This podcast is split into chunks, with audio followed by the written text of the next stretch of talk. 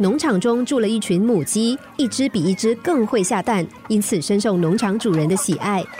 其中有一只母鸡下的蛋总是特别小，这只母鸡因此感到非常沮丧，一直希望自己能和伙伴一样产下又圆又大的蛋。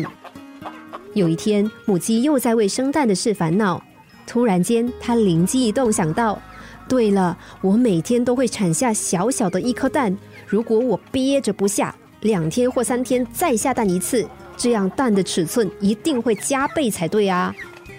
母鸡对自己的所谓好方法洋洋得意。第一天、第二天过去，母鸡都努力强忍着不下蛋。到了第三天，母鸡觉得应该差不多了，它走到鸡窝一蹲，但无论怎么用力，蛋都下不出来。最后，母鸡病倒了。虽然农场主人请来兽医替母鸡医治，勉强保住它一条小命，但这只母鸡的正常机能已经完全丧失，从此再也没有办法下蛋了。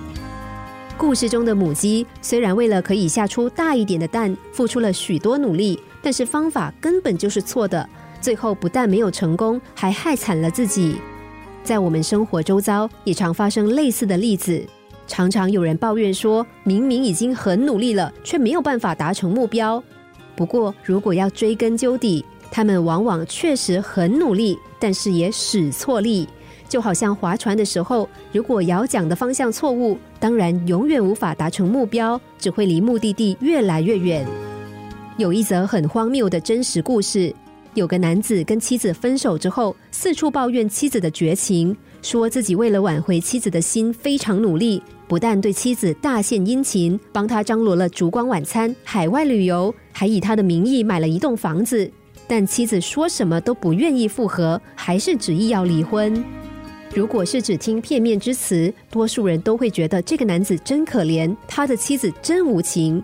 但是熟知内情的人却知道根本不是如此。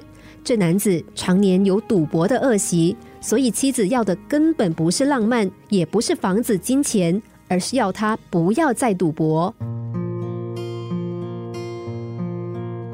方向错误，再怎么努力也是做白工。